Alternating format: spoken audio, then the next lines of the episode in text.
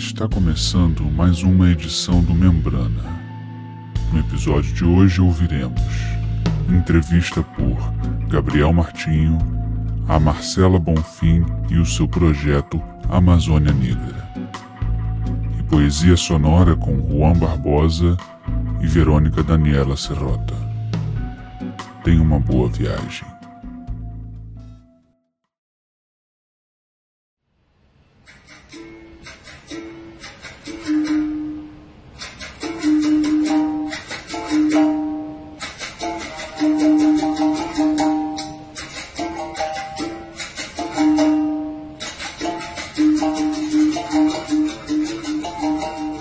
Sangue negro via correntes e mar. Engaiolados, calados, sem direitos de cantar, em mal ao mal audição, em mal-estar dos direitos, nas correntes marinhas, outras ilhas de poderes sem poder, ilhados os escravos no tempo espera o peso ardente, a mente abrindo a boca, é visto os dentes em perulim.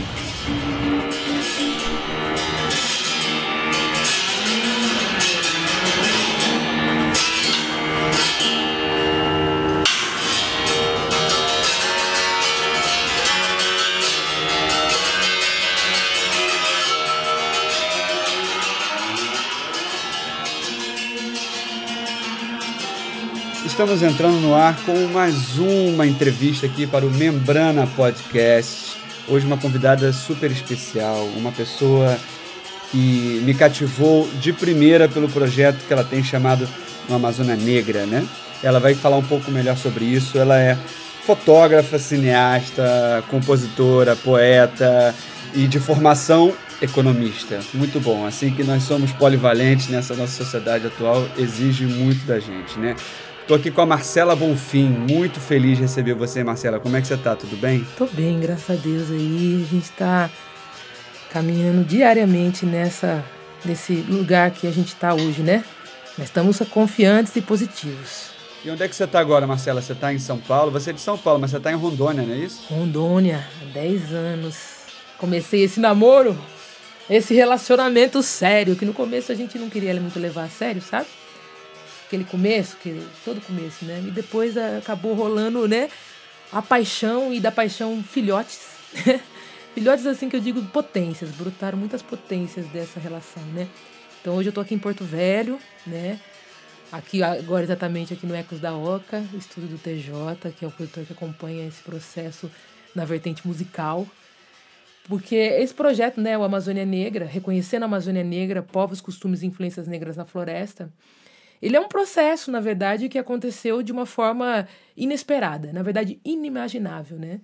É, eu cheguei aqui em Rondônia imaginando uma coisa e tudo que era era exatamente o contrário que eu imaginava, né? Aliás, não, nem existia na minha cabeça.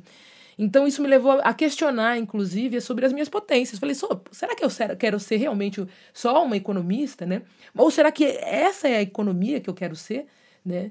E a partir dali eu desencadeei, né, a princípio na imagem, né, que era o quê? Visualizar essas presenças negras, né, que não, não se falava, mas já mas, mas se tinha cotidianamente, né, uma presença negra muito importante que era dos barbadianos, né? A princípio era eu fui reconhecida como uma barbadiana na cidade. Ah, se perguntaram se eu era Shockney Johnson.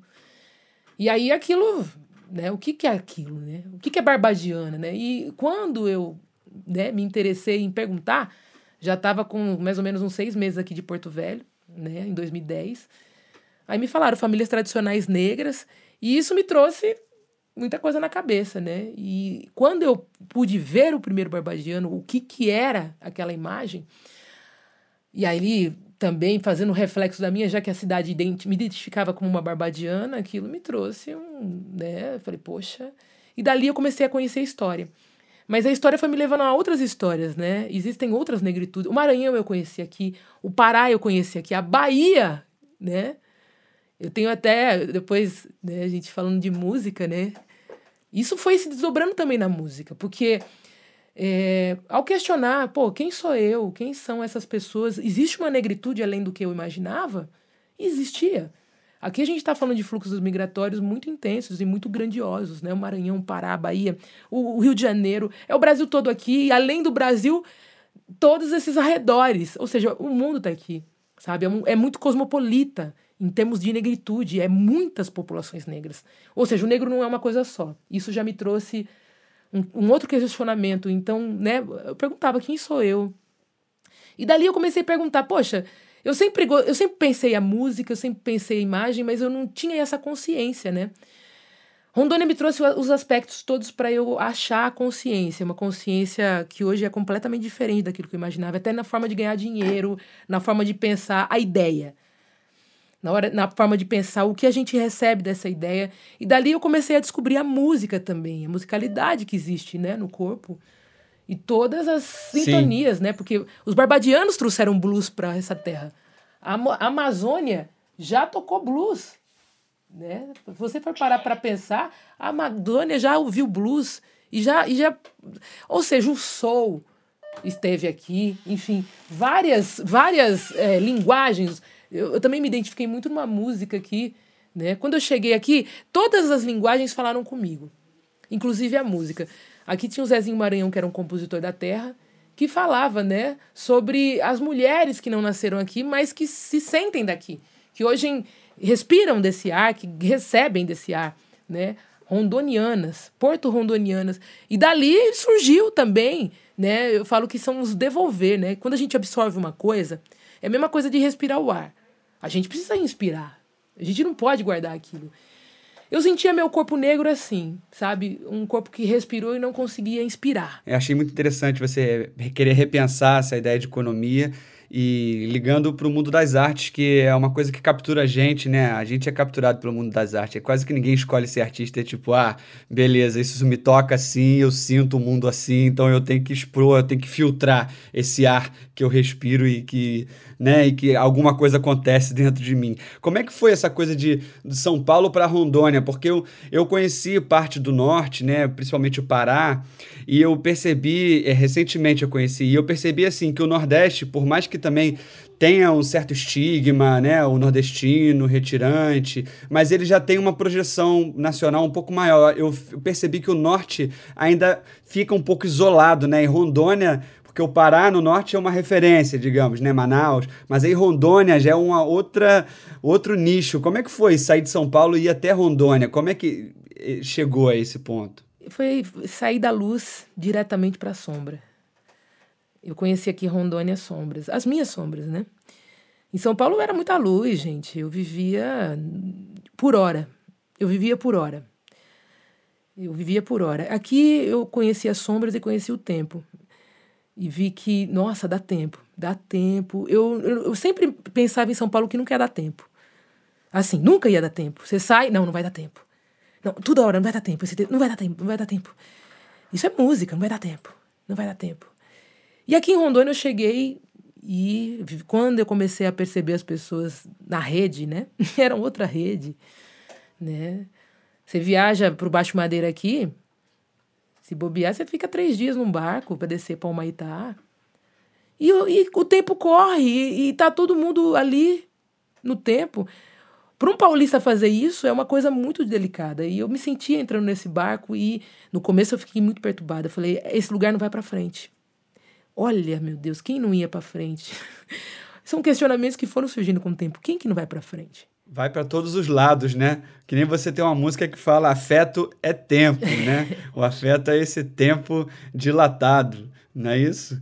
É esse tempo que vai para todos os lados. Os poetas são os grandes artistas desse mundo. Vamos ver essa afeto é tempo, depois você continua falando um pouquinho?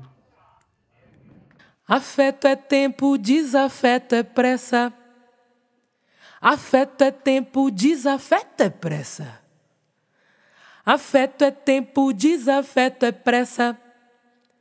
Afeto é tempo, desafeto é pressa. E, e, e, e,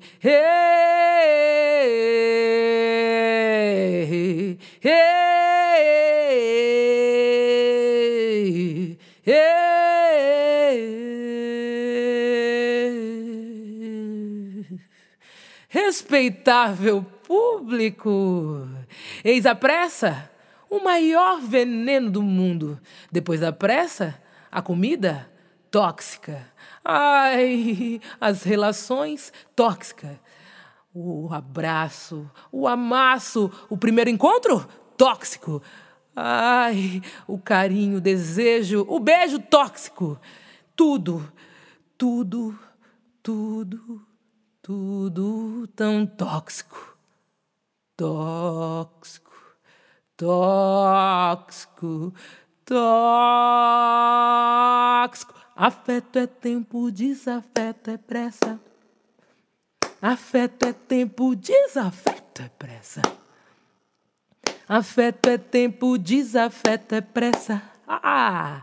Afeto é tempo, desafeto é pressa. Eu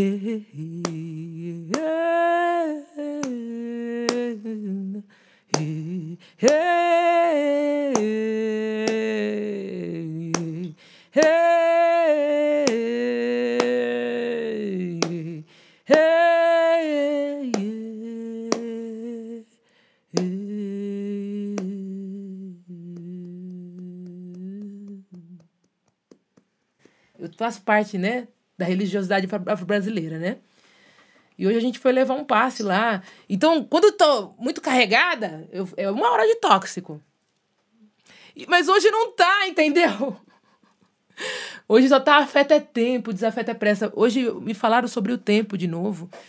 O tempo foi muito fundamental para entender esse lugar, sabe? É outro tempo. Mas existe o tempo também de várias formas aqui. O tempo das usinas que destroem o barranco. O tempo que os, os indígenas vão desaparecendo. Enfim, a memória vai, vai virando poeira. Né? A gente está vendo esse Covid levar muitas nossas matriarcas foi Dona Lourdes, do Baixo Madeira, uma pessoa que guardava o conhecimento das plantas, né? A planta é tempo. Aí, meu amigo, o rio seca, o bicho pega, o fogo acende e não há quem apague o fogo, porque existe muito crime ambiental aqui, sabe? A Amazônia é um lugar que a gente precisa cuidar melhor. Sim, e esse, essa relação com a música também é um lugar de evocar esse canalizar essas energias estranhas que estão em torno da gente, né, nesse momento. Eu acho que é uma é um tipo de ação política através da, da poética, né? É, que é muito importante, que é o que alimenta o nosso espírito, né? É...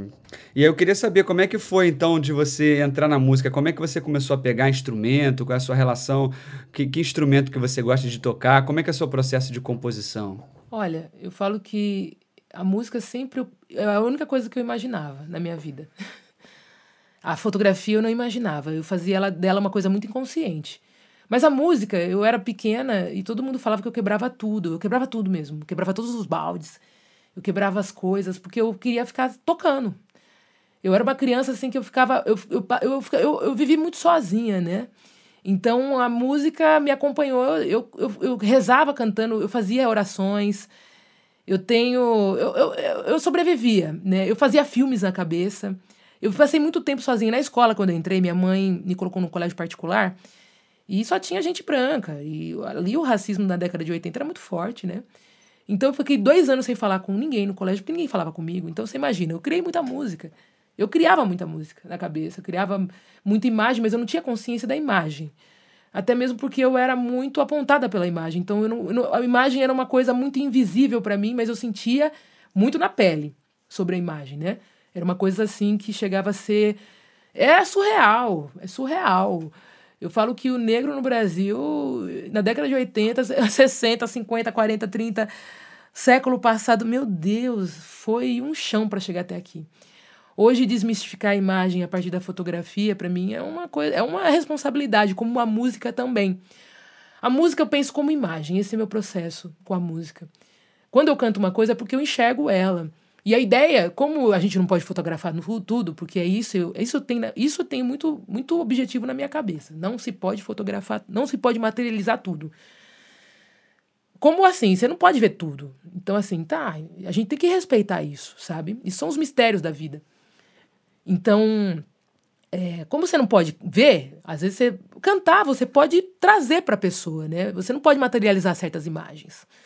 Porque você expõe, e a exposição é uma coisa muito perigosa. Sabe? Quando você expõe uma pessoa, é, é muito sério.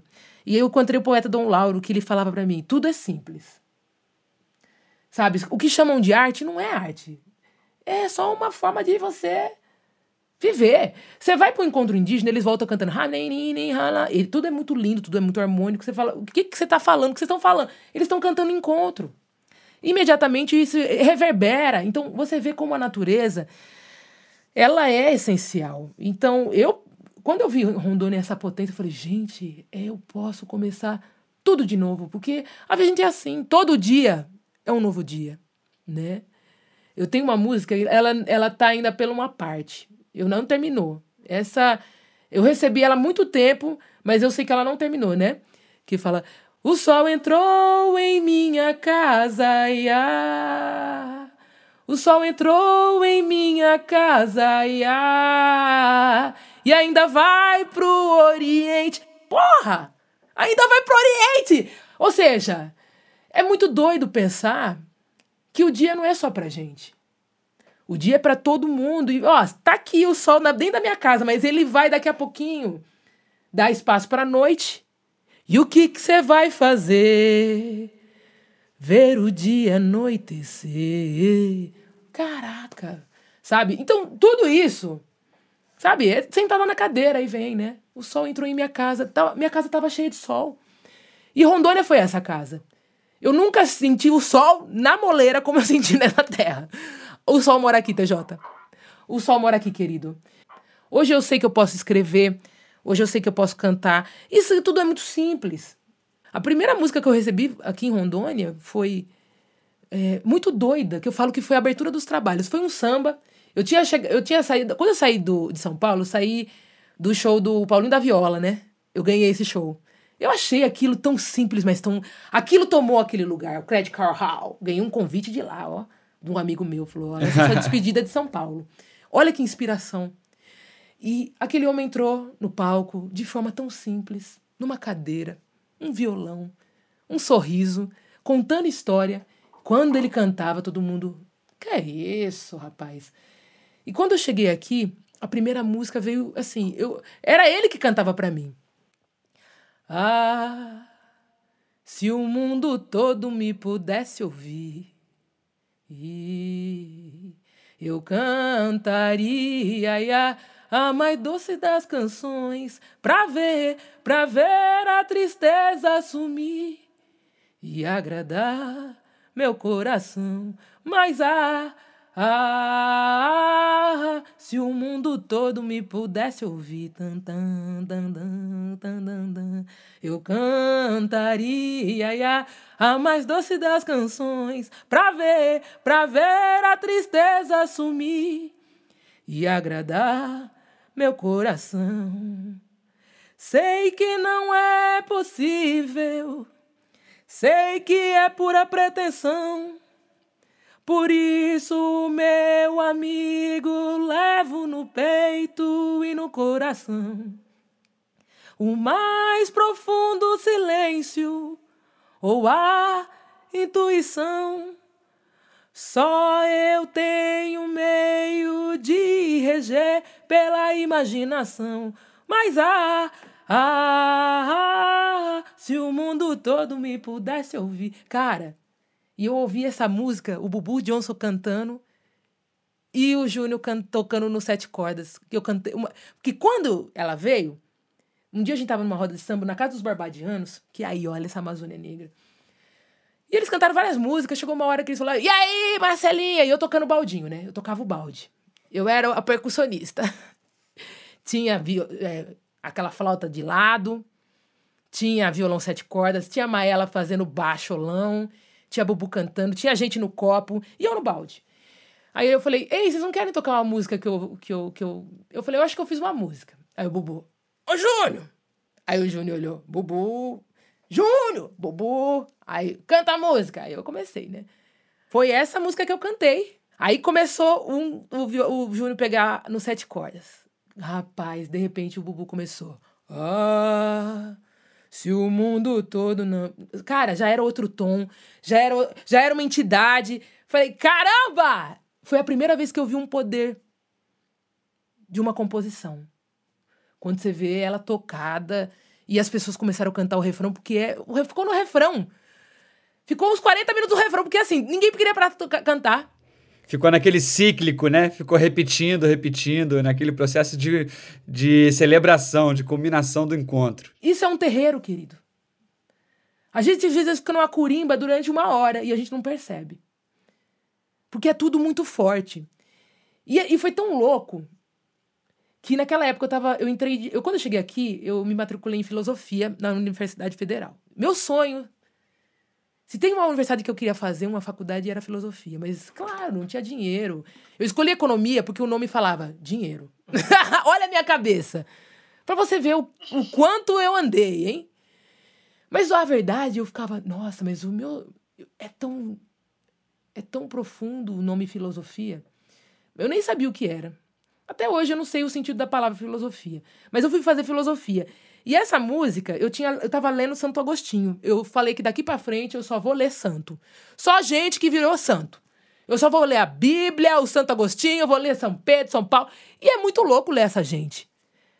É muito louco, mas eu quero ver. Agora, agora eu tô lendo meus africanos. Mas não é livro, eu tô lendo outras coisas africanas, né? A música é uma leitura, né? O corpo. Total. Me, fa me fala um pouquinho sobre os barbadianos, que eu fiquei curioso. Pra, é um povo, me, me explica um pouco melhor na minha ignorância sudestina. O, os barbadianos é uma diáspora que chegou aqui no início do século. Eles chegaram aqui como barbadianos. É, como o negro chegou aqui como negro. O negro, antes de ser negro, ele era uma, um, povos africanos e era muita coisa. A gente não tem noção que era, porque eles unificaram o negro num corpo do escravizado.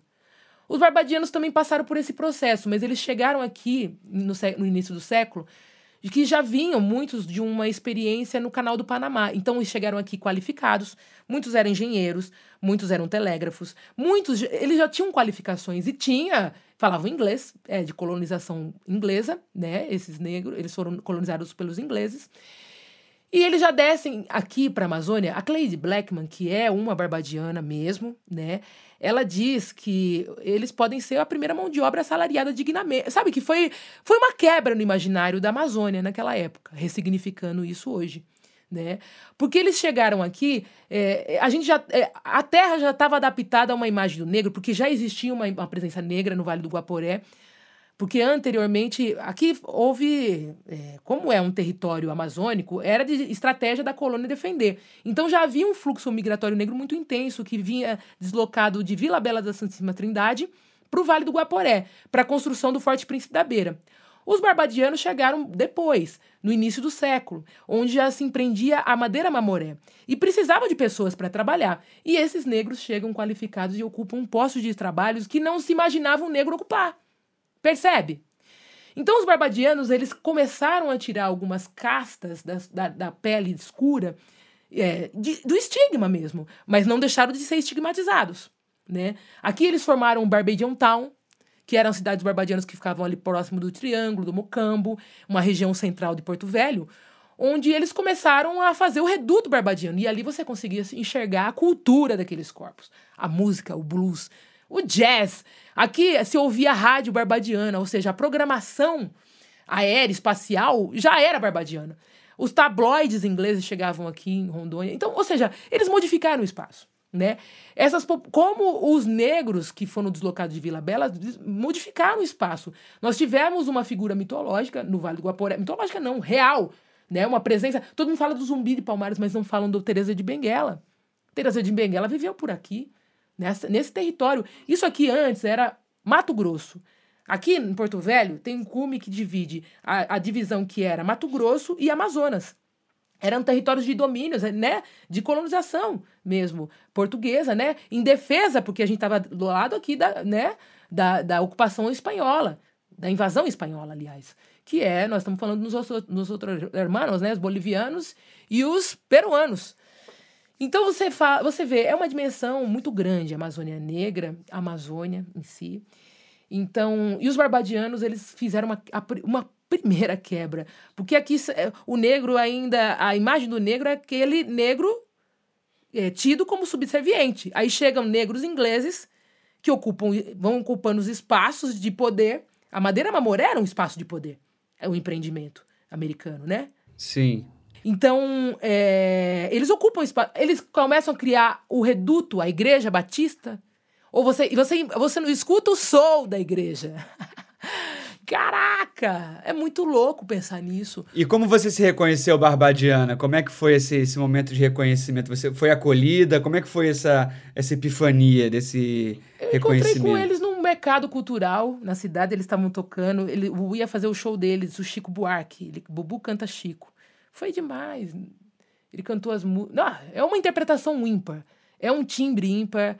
Olha, eu, todo, eu acho que o mundo precisava Pô, cara, o Brasil precisava reconhecer, falar, ver um Barbadiano cantar.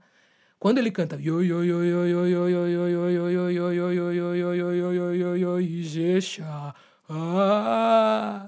tentando chegar na voz dele, não nunca vou conseguir chegar.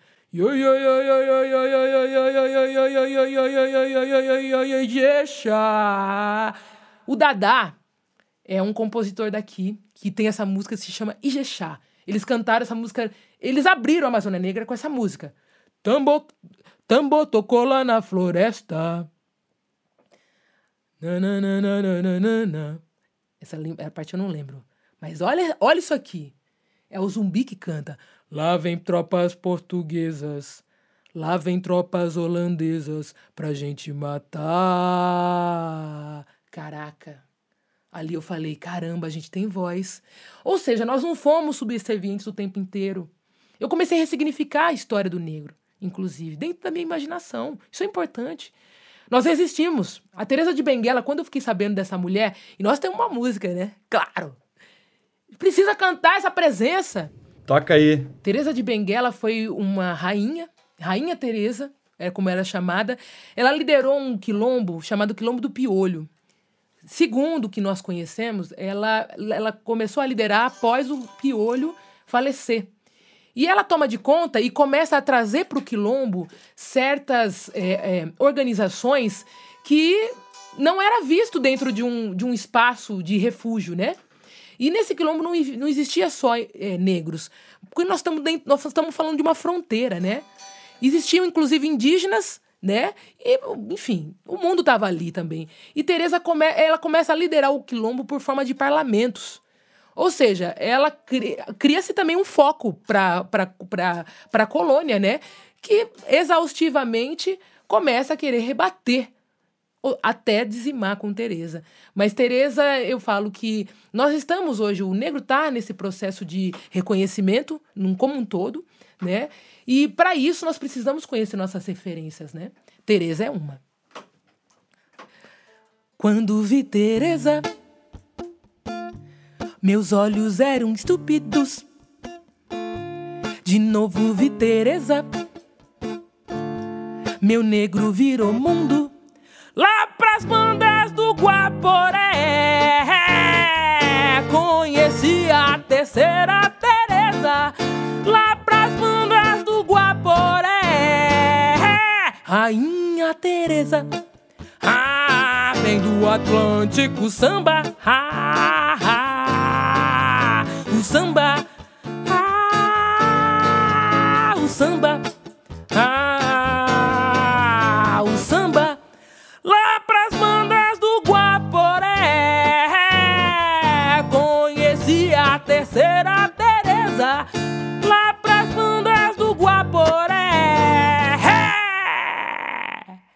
Rainha Teresa.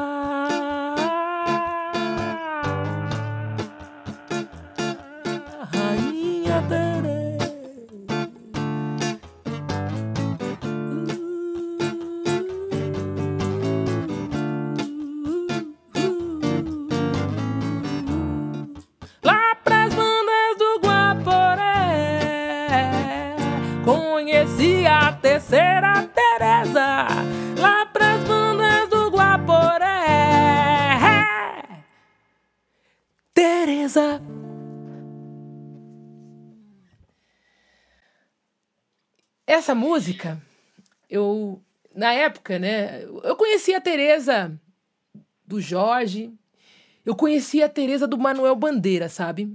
Eu falo que um dos livros que mais, assim, foi muito doido, né? Que eu li, que eu falei, caraca, que livro doido. Não precisa ser um livro grande, mas um livro, um livro tão denso, né? Libertinagem.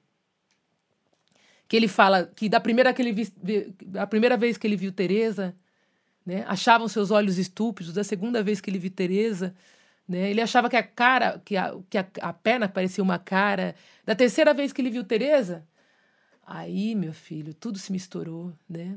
Por que não se reconhecer na Teresa de Benguela, né? Vamos lá. Maravilhoso. E, e como é que surgiu essa parceria de vocês dois aí? TJ que quase é, não ouvi. TJ que Tiago? Tiago Mazeiro. É, eu sou um produtor aqui na cidade. Tenho trabalho com várias pessoas aqui, vários artistas. E Marcela foi uma dessas pessoas incríveis que eu conheci aí na minha vida. Maravilhoso. E como foi esse encontro aí? Vocês falaram, pô, a gente precisa trabalhar junto. Menino, quando foi? 2017, 2018, eu fui expor lá no Acre. Fui abrir uma Amazônia Negra lá no Acre, Rio Branco. E o Acre é a cidade do nosso amigo Diogo Soares, maravilhoso. Amo. Diogo Soares é um super músico, banda Los Porongas, e ele tem o trabalho dele autoral. E é um, um caboclo, né? Ele vem pra cá, ele não faz um show, ele faz um passe. É muito forte. O, o Diogo foi uma pessoa que me inspirei muito no palco. Eu falei, cara, ele, ele, não, ele não canta, ele, ele coordena as energias, né? É tudo muito, é tudo muito forte, sabe? E aí eu fui para lá, eu tava doente naquela época. Eu tava com, com um processo bem difícil, né, de anemia. E aí eu tava bem desanimada e o Diogo, Marcela, a precisa se encontrar, a gente se encontrou. E aí no encontro, a gente tava andando na rua, ele falou, a gente não pode ficar na rua, né? E ele é muito doido, ele falou, nós vamos achar um lugar pra gente tocar. Eu falei, me Diogo, era uma segunda, sabe? Tipo, era uma segunda-feira. Eu falei, Diogo, não tem. Menino, a gente virou numa rua, vamos virar aqui. Na hora que a gente virou na rua, tinha um menino na sacada. Coitado do menino! O Diogo falou, é ele. Ei, cara, o que vocês estão fazendo aí? Nós estamos conversando. Tem o um violão aí? Tem. Entramos. Só sei que a gente saiu de lá, tipo, umas três horas da manhã. E eu comecei a tocar minhas músicas pro Diogo. Falar, ah, Diogo, cara, eu não sei o que eu faço, eu também tô doente. Eu acho que eu acabei definhando também por conta disso. Eu tô sem esperança. Aí o Diogo falou: não, fique tranquilo. Não tem nada lá. Eu falei, vai ter o Sonora. Aí ele falou: se inscreve, se inscreve que eu vou lá. Aí eu falei, Diogo. Aí, né, ele mesmo se inteirou do, do Sonora. Deu a última semana, o Diogo me mandou o link. Você se inscreveu? Eu falei, não. Ele falou, menina, se inscreve. Aí eu me inscrevi. Aí, menino, só sei que deu uma semana para começar o sonoro. Eu falei, porque eu já tinha desistido do Canta Mulher daqui, que é um proje projeto, né? Quando eu fui tocar, eu falei, não, gente, não é para mim. Desisti. Aí eu ia desistir de novo. Aí o Diogo me ligou: Ei, como é que eu faço pra ir pra aí, Marcela? Tu tem pelo menos a grana do, da, do ônibus? Eu falei: Tenho, não, eu vou me organizar. Eu tava numa situação muito difícil, a mamãe tava aqui, a casa reformando. O cara veio, sem saber onde ele ia ficar. Você também tava em reforma, né, TJ? O cara veio, ele. Não, eu vou fazer uma coisa muito simples. Ele falou: eu só vou te apresentar pra uma pessoa que você já conhece. Ele chamou a galera. Ele me botou aqui no estúdio. Você tem. Ó, tá aqui. Me falou tudo que eu precisava fazer, fiz. Só sei que chegou aqui, era uns cinco homens, né, pra tocar. Eu fiquei, eu falei, não, cara, a gente tocou, a gente ensaiou num dia antes, né? Dois dias antes do Sonora. E ali fomos pro Sonora, né? E no final do show foi muito emocionante. Eu tremi, foi muito louco, assim, sabe? Foi outubro. Foi dia 13 de outubro, 14 de outubro, né? De 2018. E aí o TJ falou. Aí na hora de ir embora, o Diogo só pegou no meu ombro e falou assim: nega, TJ, né? Vocês já se conhecem, bora. Né? O TJ, nossa, é uma pessoa que, que, que tá me acompanhando. Eu sou muito grata, porque, poxa, eu, eu, era, eu, eu sofri.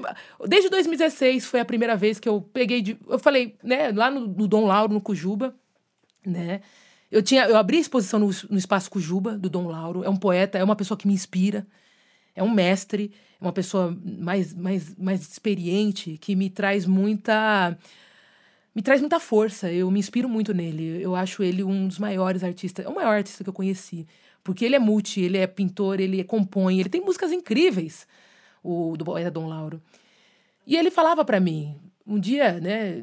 Acabei de abrir exposição, eu tinha acabado de voltar do Maranhão. Eu sentei lá eu falei. E eu já queria tocar, eu batia muita palma, cantava. Já tinha algumas composições. Ele falou: Compra um baixo, menina. Você não quer tocar? Na semana seguinte, eu vi o Janã, que é o filho do Zezinho Maranhão, que hoje não tá mais entre nós, nem o Zezinho, nem o Janã. Ele colocou o baixo à venda e foi lá. Eu fui lá, falei que era esse baixo, não queria nem saber. Comprei o baixo do Janã. E dali, um, uma corda. Uma corda. Eu toco só com uma corda. Mas ali começou a me dar uma harmonia. Eu comecei a tirar aquilo que eu ouvia na cabeça. O Santo Agostinho foi uma das leituras mais loucas que eu fiz na minha vida, né? Esse cara, ele falava que do domínio das cores e do som pela mente. E eu falava, caraca, eu sinto que eu desde pequena eu sinto isso na minha vida. Eu sempre, olha, se eu tivesse essa consciência antes, eu teria muitas mais composições, mas eu venho tentando lembrar composições antigas. Eu tenho uma música que eu rezo, né, que é uma música, né? Quando eu digo, ai Senhor, eu não quis lamentação. Quando eu digo, ai Senhor, eu não quis lamentação. É um pouco de tristeza misturada com canção. É um pouco de tristeza misturada com canção. Quando eu digo, ai meu pai, eu lhe imploro o teu perdão. Quando eu digo, ai meu pai, eu imploro meu perdão. É com um pouco de coragem que se faz uma canção. É com um pouco de coragem que se faz uma canção. Então, era muito simples. Desde pequeno, eu fazia por música. Eu tinha filmes na minha cabeça. Eu, eu, e eu tenho roteiros prontos, eu estou preparando meus novos filmes que vão sair agora. Eu consegui um edital no Itaú. É, eu ia falar disso agora, do, dos filmes que você está produzindo, filmando com crianças. Quer falar um pouco sobre. Tem quatro para sair, menino, e são muito loucos, né? Um é o Jonathan Gabriel, que é muito lindo. O outro é o Agora Quando Chove em Nazaré, que é muito pancada, que fala sobre essa história, esses impactos, né? Mas de forma muito leve, muito suave, mas dá para entender. Tem outro que é o Funcionários do Povo, que foi feito no cemitério de Padim Cícero, de Bezerra de Menezes, de Seu Lunga, todo, as maiores personalidades. Eu fiz um filme num lugar onde só tem personalidade. É muito lindo aquele cemitério. E tem o outro que é o, o, Procópio Divino, né? Que é sobre o Divino do Guaporé, que é, é um musical. Esse filme é um musical. Ele é lindo, é toda música, gente. Eles tocam até espanhol, é muito legal, né? Já legou, já legou. É muito. Espírito Santo já legou, já legou. É muito lindo. Requebrar, requebrar, requebrar. Requebrar, requebrar. Caraca! Então, ou seja, é muito legal pensar isso. E como tudo é muito simples, sabe? E tem, né? O, o DJ já viu uma letra aqui, né? E também nesse processo, eu, eu de tudo, eu acho que é importante ressignificar mesmo, porque é, as novas descobertas sobre mim, eu só descobri, eu só, a única coisa que a gente descobre na vida não é não é Pedro Caminha, não é Pedro Alves Cabral, não. Isso não é descobrimento. Descobrimento é muito interno, né? E eu sempre pensei sobre o meu sobrenome, né? Bonfim. O meu pai é o Bonfim. Ele é o único da família, né? E eu, e meu irmão, minha irmã. E meus irmãos, ninguém queria usar o Bonfim. A gente usava Marcela Fernandes da Silva. E, e sempre esconde o Bonfim. Mas a minha professora na chamada sempre falava, Marcela Bonfim, eu queria morrer. Aí teve um dia ela falou, qual o problema? Dali eu comecei a pensar. E depois de um tempo, muito tempo, eu comecei a usar Marcela Bonfim, porque ela falou, eu acho bonito, eu acho sonoro, e hoje na Amazônia eu consegui entender. Eu consegui entender. E, e como é que foi esse processo de fazer os filmes e a, enfim, é, você fotografou eles, você chegou e falou, vou fazer isso aqui, foi fazendo. Como é que foi o processo de chegar até fazer cinema? Todos eles foram feitos aos pedaços. Eu fui filmando. Fui filmando. E com uma sequência. Eu acho que o filme já é. O filme, na verdade, gente, ah, quem quer fazer ficção faz, mas o filme já é a vida. A gente tá aqui no filme. Lembra? A gente tá no filme! Menino, essa história eu não posso contar. Mas uma vez eu fiz um show. Menino, né? A gente fica meio psicodélico de vez em quando. Participou do Transamazônica. Do Transamazônica. Os meninos estavam tocando. E aí o Diogo. Olha o Diogo, né? Um tempo antes ele eu tava num, num negócio de tecneira, né? Eu não gosto de tecneira, mas ali tinha um hall que não ia ser tecneira, ia ser os meninos. Aí o TJ, o Raoni, o, a galera, o Rodolfo Bartolo, que tá com a gente. Enfim, a galera se reuniu para fazer o Transamazônicas. E foram tocar nesse, nesse Terra Oca, que é um festival muito famoso aqui. E aí, menino, o Diogo tava no palco, ele me olhou, que tava na plateia, eu já tava assim, né? Eu já tava psicodélica, só esperando o convite. Ele olhou para mim e me puxou. e dali eu fui ser back vocal. Eu nem tava esperando. Menino, teve uma hora que a gente tava tocando um groove tão muito louco, né? Ela partiu. Teve uma hora que eu olhei e falei, gente, o Timaya deu uma piscada para mim. Eu falei, meu Deus. Olha, querido, aquele dia eu falei, cinema é a vida. Mas não é. Sim, gente, aquilo ali era um filme. É, e a, e a, e a música tem essa coisa da narrativa também, né? Dá para você viajar entre esses dois universos, são fluidos. Eu tenho, eu tava falando do meu sobrenome e eu fiz, e, eu, e, e saiu uma música que eu tinha, eu era, meu pai não sabe, meu pai, meu pai foi deslocado da Bahia depois que a mãe morreu e ele morava numa fazenda, né? E a mãe, depois que morreu, não foi mais interessante nem o irmão e nem ele. E eles foram deslocados para o interior de São Paulo. Meu pai foi parar em Jaú, num mosteiro, e o irmão foi parar por Campinas. E meu pai, toda vez que eu perguntava, e aí, o seu sobrenome? De onde você é? Eu sentia a dor, ele não sabia explicar. Ele não sabia explicar. E, e isso me atrapalhava entender o Bonfim, né? Hoje na Amazônia, eu ouvi alguma coisa sobre o Bonfim e vou cantar. É um filme também, tá?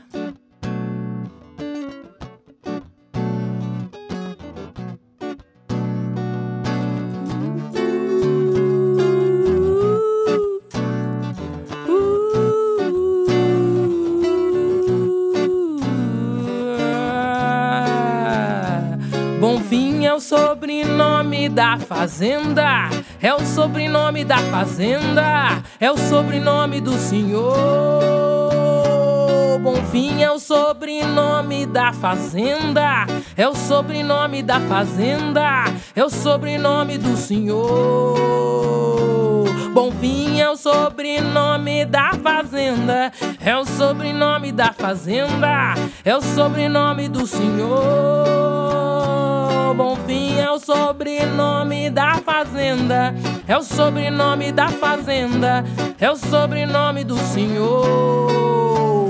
O rio mar é do Senhor, o céu e a terra é do Senhor, o filho o pai é do Senhor, é do Senhor.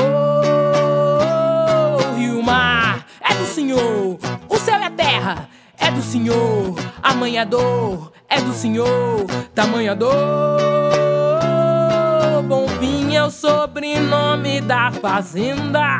É o sobrenome da fazenda. É o sobrenome do Senhor. É do Senhor. É do Senhor.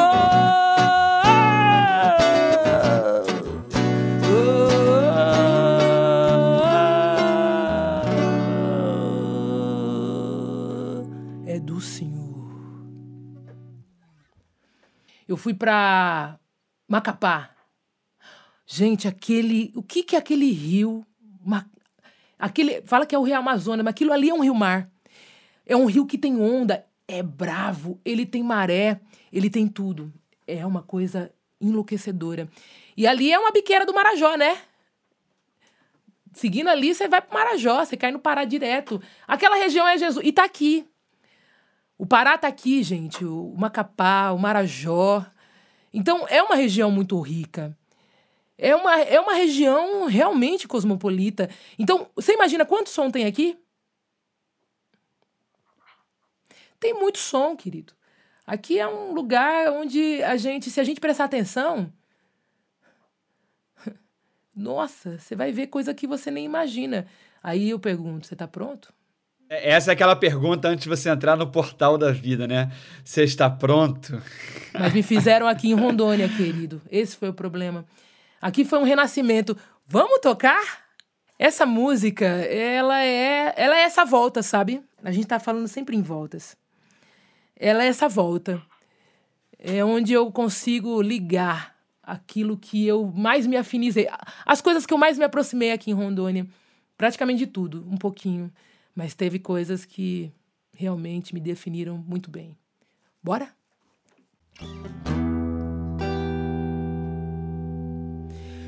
Eu sou fruto da Bahia, em São Paulo fui nascer.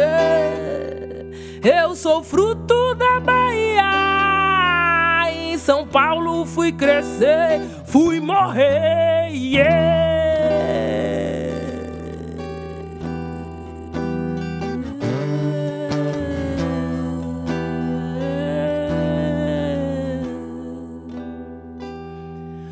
Hoje sou rondoniana, vim da beira renascer. Hoje sou rondoniana, vim da beira renascer, renascer, yeah.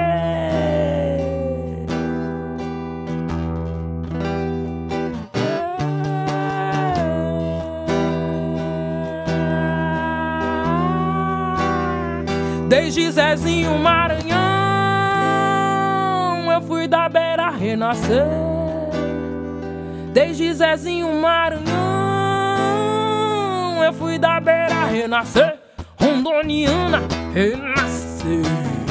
Rondoniana, renascer, renascer. Rondoniana, rondo, rondoniana, rondoniana, renascer, renascer.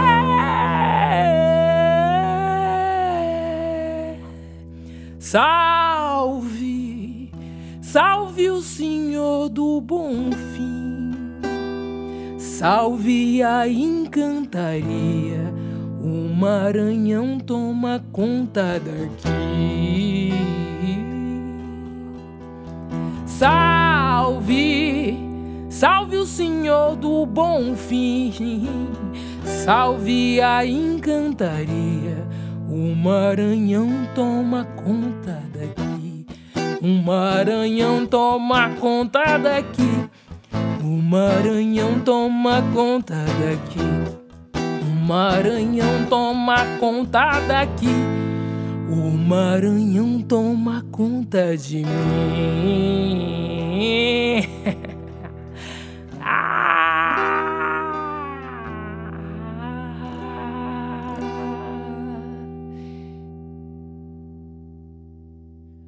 vai por aí viajando pra caramba nesse Brasil, né, cara? Que, que é maravilhoso também de a gente se desconhecer, voltar a se reconhecer.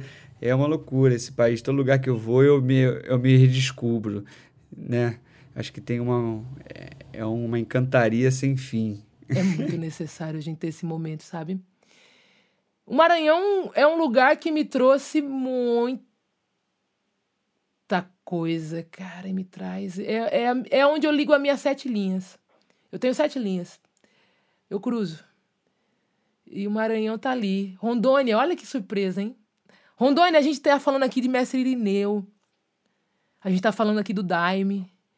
O Mestre Irineu foi esse seringueiro que, ali, o Acre, falando do nosso amigo Diogo, que foi, junto com os indígenas, né? Ele não descobriu, mas ele disponibilizou o chá. E ele associou o chá à cultura dele, né? O santo daime, você, você baila o chá, né? E os inários são lindos. E, e, e, tudo é muito forte, tudo tem muito sentido. E desses processos saíram várias dissidências, a UDV é uma, a Barquinha hoje, nós temos o Ubandaime. Nós temos hoje essas religiões mais sincronizadas, né? Hoje o que acontece é, é isso as coisas vão andando, né? O negro no Brasil, até a gente entender o que aconteceu com a gente, aí perpassa a gente voltar e saber de todos os flagelos. Do flagelo saiu o samba. Vem do Atlântico samba. Ah, ah o samba.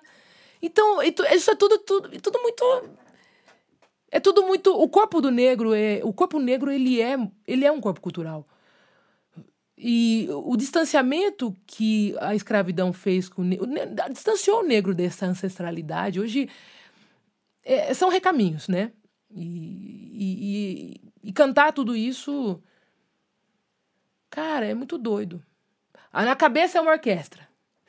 É muito forte. Nossa, gente, eu faço show todo dia. Entendeu? E se você olhar para uma criança, a criança, daí que tá, né? A criança, ela nasce pequenininha, mas o, o mundo imaginário é tão grande. É um balão gigante. E quando ela vai crescendo, vai ficando tudo curtinho. Você vê uma criança brincando, é. ela brinca sozinha, ela não precisa de nada. É que nem Santo Agostinho, ela tem o poder, do, ela tem o domínio do som e da, e da imagem. E é isso. Hoje eu me sinto uma criançona brincando com tudo isso. Eu acho que é importante. Crianças são mundos possíveis, a gente não deve esquecer nunca delas, né? Você falou da sombra de Rondônia, mas é que na verdade é onde você descobriu a força, né? Então, assim, quando você canta e quando você fala, você traz a força. E eu acho que é nesse lugar que a gente consegue extrair o que tem de melhor da palavra trabalho, que também veio da questão um pouco da escravidão, né? Mas quando você traz a força para essa atividade, você canaliza ela e parece que ela torna uma coisa maior e atinge realmente as pessoas e tem um poder de transformação. É maravilhoso, né? E aí, pô, te agradeço muito por pela sua generosidade de cantar tanta coisa, de contar coisas assim incríveis que a gente vai poder compartilhar com um determinado público na oralidade, que é o lugar também da conversa, de, do, do, popular que chega nas pessoas. Né? Simplicidade. Né? É a palavra mais difícil. O simples. Como a fé. Elas são pequenas, mas dão trabalho, né? Até você chegar.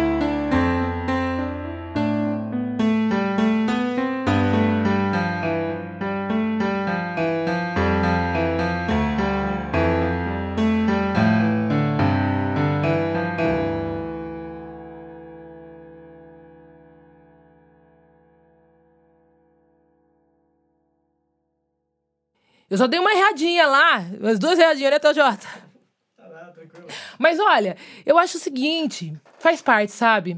O equívoco, é, a gente, a gente tá sempre errando, entendeu? E aí do equívoco que nascem as lendas, que nascem as histórias, que nascem... São os desvios da vida, né? São os atalhos. Eu acho que é disso que a gente é feita, a arte é feita. Menino, a maniçoba... Eu não sei, eu acho que ele estava cozinhando alguma coisa lá, sei lá. Você percebe que Saíram. Do, do, dessas coisas saíram. A maniçoba. Já comeu maniçoba? Claro, sim, conheço, é maravilhosa. Não, não é? Gente, então assim. O Cabo deve ter passado uns maus bocados aí pra descobrir que tinha que ficar uma semana cozinhando. Morreu uma pancada de índio. Foi errando, errando, errando, errando. Morreu. O pajé, fulano de tal, da aldeia tal, morreu. Ou então não é, não é, não é dois dias. Menino, três morreu. Quatro, morreu. Cinco, morreu. Seis dias, morreu. Sete dias. Menino, faz três dias que o, o menino lá tá vivo ainda. Então é, é sete dias. Então é isso, sabe? Eu tô assim. Muito obrigado pela sua participação. Tô muito feliz. Mostra aí que esses encontros eles têm que acontecer. Eu tava morrendo de saudade, menino. Tu é doido? Escutar um reverb, querido. Sabe o que é isso? querido, eu não sei mais cantar sem reverb. Eu canto no meu banheiro hoje. Eu fiz um banheiro tão agradável que é para eu tocar. Então eu boto meu teclado lá, eu toco no banheiro porque tem reverb. Então eu chego aqui no TJ, TJ, obrigada, viu, querido? Agradecer, é um companheiro, um parceiro aqui.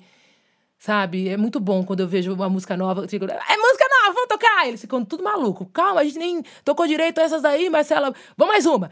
Mas é lindo quando você vê a música saindo, né? Até do... Cadê meu barco? Foi beira-mar. Cadê meu barco? Mas cadê Dona Maria? Ah, cadê meu barco? Foi beira-mar. Mas cadê meu barco? Foi beira-mar. Mas cadê Dona Maria?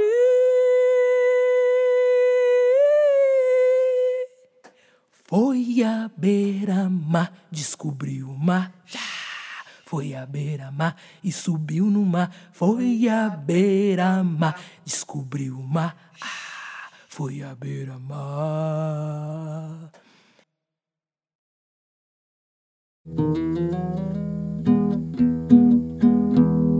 Esse é o podcast Membrana.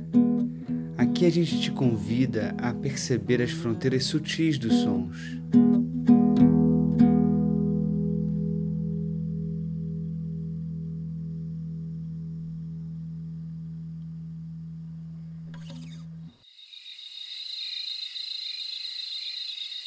Ouviu? Dentro do peito. Ouviu? Dentro da noite escura que brilha a lua, que cresce. Ouviu? Na ponta dos meus dedos dos pés.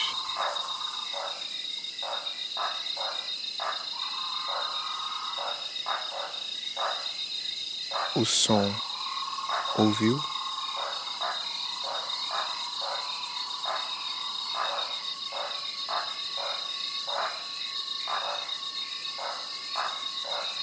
O som. Está dentro, está dentro, está dentro do tempo, está dentro, está dentro, está dentro, está dentro, está dentro, está dentro, dentro do peito dentro da noite escura, agora, que brilha a lua, que cresce na ponta dos meus dedos dos pés, que brilha a lua, que cresce dentro da noite escura dos pés, agora, que brilha o som, que cresce, está dentro. dos meus dedos dos pés, dentro, o som está dentro, dentro dentro do peito.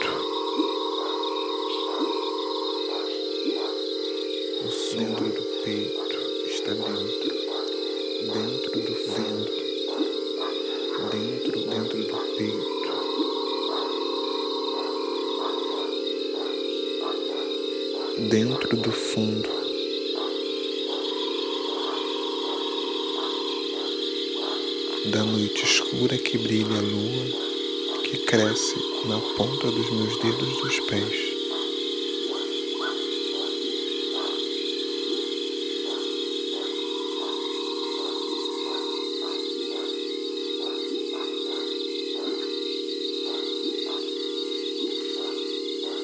Que se enraizam no fundo da mata escura.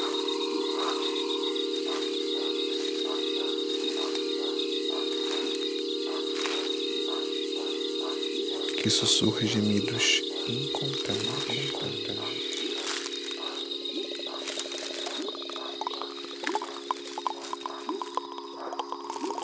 As fúrias falam todas as todas as noites, todas as noites, todas as noites, todas as noites, todas as noites, todas as noites, todas as noites, todas as noites.